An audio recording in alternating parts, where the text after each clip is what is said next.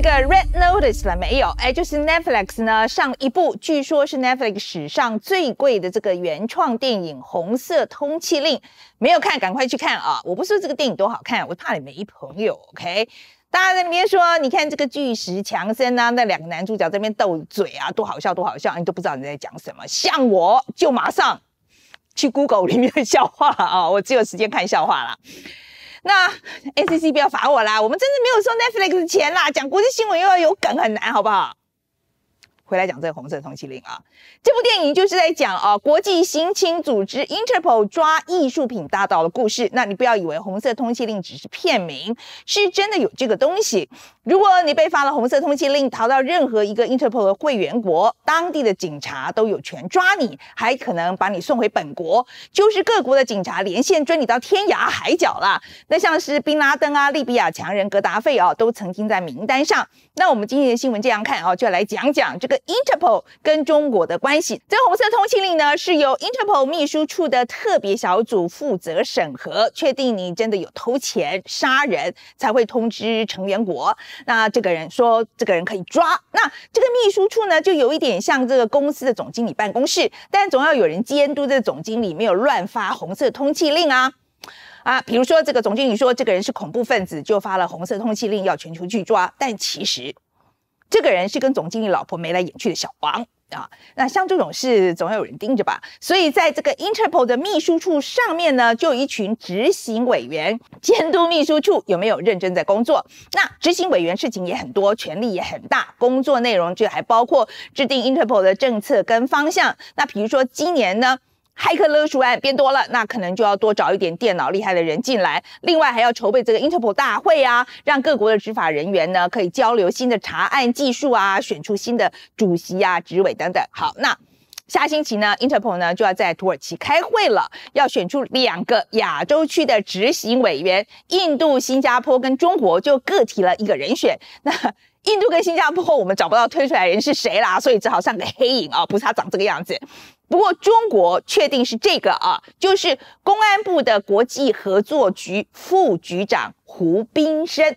好，那没想到这个人选一曝光，全球二十一国的这个议员所组成的对华政策跨国议会联盟，马上就反对，有五十名议员就写信给各国的部长说，这个胡斌生绝对不可以，要是他选上了，这个红色通缉令大概要发到像在下雨一样。那时候流亡海外的维吾尔人、藏人、香港异议分子不都死定了？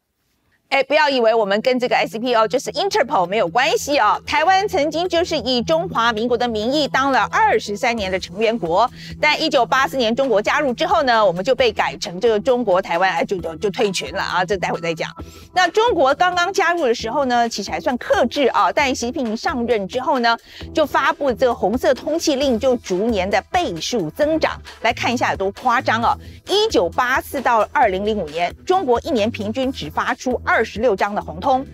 二零零五年到二零一四年呢，增加到一年三十三张，到了二零一六年，突然就暴增十八倍，变成了六百一十二张。所以是中国突然犯罪率暴增吗？而且这个罪犯都很有钱，一直出火啊，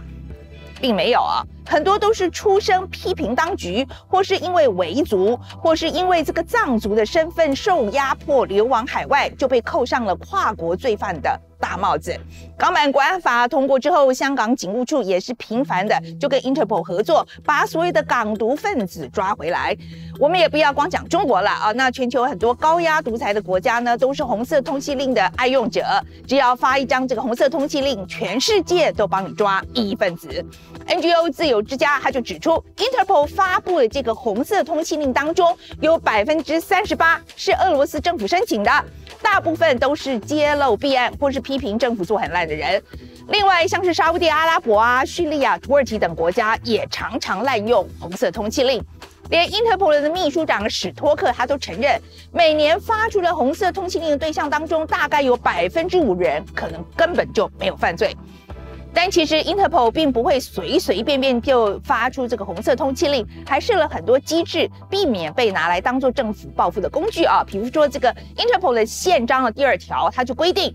要遵守国际人权宣言的精神，也就是每个人都享有公平受审的权利跟言论自由。第三条呢，则是严禁 Interpol 参与或是干预政治、军事跟宗教活动。如果一个人有难民的身份，不管你是政治难民还是一般的难民，都代表他在原生国活不下去的，所以 Interpol 也不受理。所以这听起来蛮有保障的啊。那为什么还会被滥用呢？导致这么多人被冤枉，甚至就坐冤狱还遣返回国啊？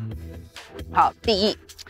这个独裁政府也是有熟读宪章的，所以他们不会说，哎，这个人骂政府，所以要抓他。他也很少用谋杀当理由，因为还得要准备尸体当证据嘛，啊，所以通常是掰一个什么侵吞巨款，再用电脑做假账来报警抓人。那因为金融犯罪很难查，所以如果账面上没有破绽呢，Interpol 通常就给过了。好了，第二呢，也就是最常让大家诟病的，就他作业不透明。如果你知道被冤枉，应该会出面澄清吧？但是英国的律师卡德曼就指出，很多人根本不知道自己上了名单，有的人呢是突然被当地政府冻结了资产，限制了出境，或是出国过海关的时候才发现，哎，自己竟然被跨国通缉了。像是曾经揭发俄罗斯高官弊案这个建商，他就莫名其妙的上了名单，被美国政府就冻结资产，做了一年多的冤狱。另外还有这一位呢，这是巴林的国脚阿拉伊比，他则是因为参加过民主运动流亡澳洲，没想到跟妻子去泰国度蜜月，过境泰国的时候呢，警方就说巴林通缉你，哎哎，就把他抓起来关了两个多月，而且上榜容易下榜难，这些被冤枉的人提出申诉之后，往往得要等十几年才能够证明清白。Interpol 在干部选举上呢，也都是闭门举行啊，缺乏外部监管跟内部的问责。国际公平审判组织的总监他就指出，这一次会知道中国推胡兵琛出来选执委，也是消息走漏，大家还知道的，连成员国都很难事先调查各国推荐人选。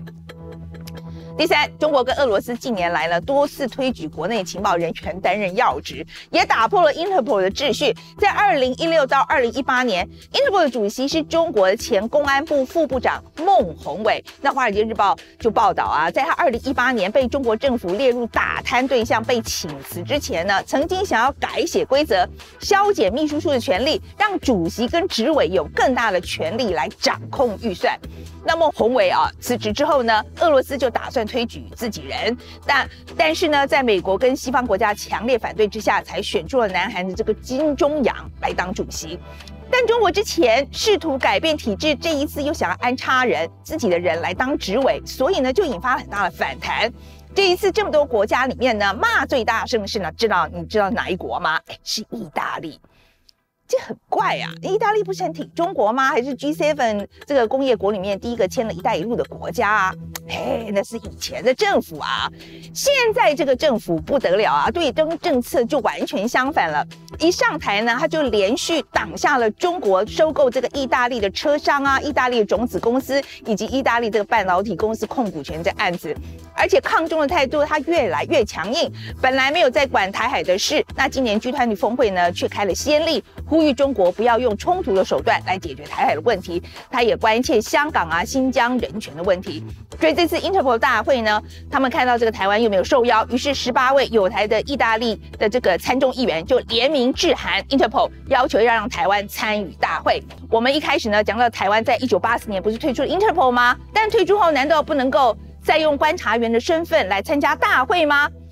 就跟之前参加这个 WHA 一样哦，我们应该要跟国际要共享资料，否则就很可能会成为跨国罪犯躲藏的地方。那台湾刑制局最近也拍了一支电影啊，等级的这种短片。那翻拍之前侦破这个外籍性侵通缉犯自意大利潜逃台湾啦，或者是这个外籍女婿勒毙岳父母啊，带幼子潜逃这些案例啊，就是要告诉大家，我们台湾办案也很厉害的。如果我们台湾参与 Interpol，警方就更能够伸张正义，保护国际妇女儿童的人身安全，确保全球警察网络没有缺口及漏洞。就是在跨国打击犯罪上面，台湾 can help 啦。